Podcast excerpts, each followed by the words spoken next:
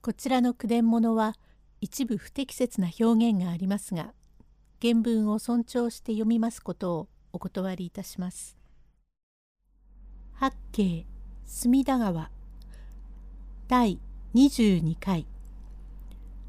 お秋が休もうと思って入った辻堂には男の人がいるようです。用語解説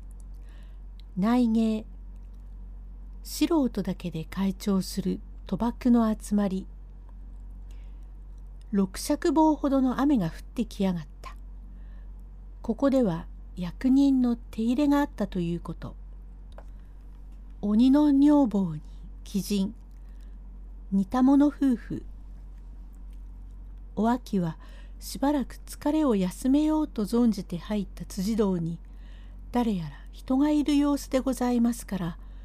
驚いて後へすさろうといたすと辻堂の中にいた男もいきなり人が入ってまいったからこれも驚いて一足下がりながら一頭の塚へ手をかけまして「誰だ?」「はい私は旅の女でございます」というは確かに女の声だから少し安心はいたしたが油断はいたしません。やはり刀の塚へ手をかけましたまま「何旅の女中だと？声柄は江戸の者のようだがどこへ行くものだ」はいおっしゃる通り江戸の者で水戸の上市まで参りますので。何水戸の上市へ行く？うん上市へ行く者がどうしてこんなところへ来た？はいこの宿外れで悪者に出っくわしまして連れの者はどこへ参ったか分からず私はその悪者に追っかけられまして図らずここまで逃げてまいりましたのでそうか声柄じゃ若え女中のようだがさぞ困るだろう。と腰から火打ち袋を取り出し釜と石でかちりとやって早つけにへ火を移しますとぼーっと燃え上がった火で双方顔を見合わせましてお秋はびっくりして「おあなたは」しーと制しながらふっと早つけぎの火を吹き消しました「お前は島田清左衛門の娘さんじゃねえか」「はい清左衛門の娘のお秋でございます」と両方の目にいっぱい涙を浮かべております。その島田の娘子がなんで水戸の上市へ行きなさるんだ。はいこれにはいろいろ司祭のございますことでご迷惑でも一通りお聞きを願いとう存じます。とこれから恋煩いになりましたことをはじめといたしてお雪の勧めに家出をして白洲権太夫に所持の金も奪われその身は空井戸へ投げ込まれて不思議に命の助かったことから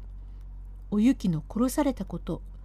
その場から巡礼姿になって雲を当てに十三郎を探しに出て砦宿であった巡礼は元橋場にいた女神結で互いに身の上話をするとそこに泊まり合わせた人が十三郎という人は水戸の上市にいると聞いて飛び立つほどにうれしくそれから女巡礼に護衛歌を教わりここで悪者に出くわしその悪者の中に砦宿で相宿をした三度飛脚と旅屋弓道の二人も混じっておったという。すべて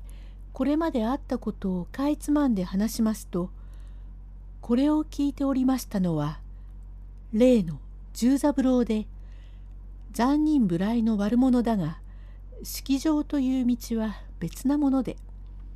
杉氏秋の夜の移り顔忘れかね旅根のつれづれには思い出すお秋が己を恋したい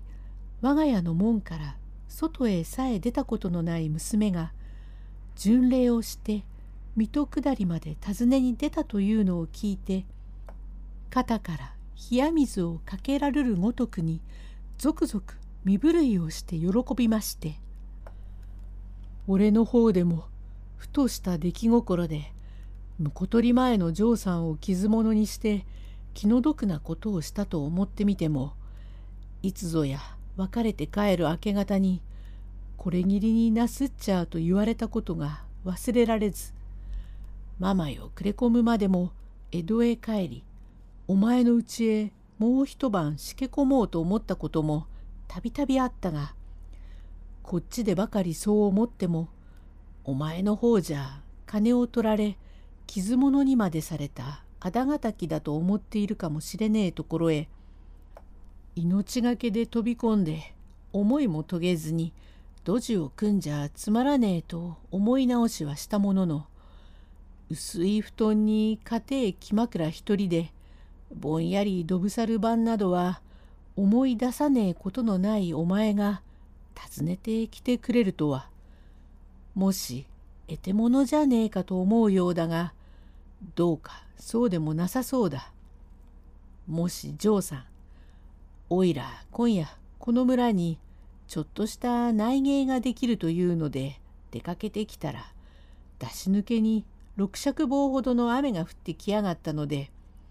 雨宿りに入った辻堂でお前に会うた実に夢だ。これが芝居なら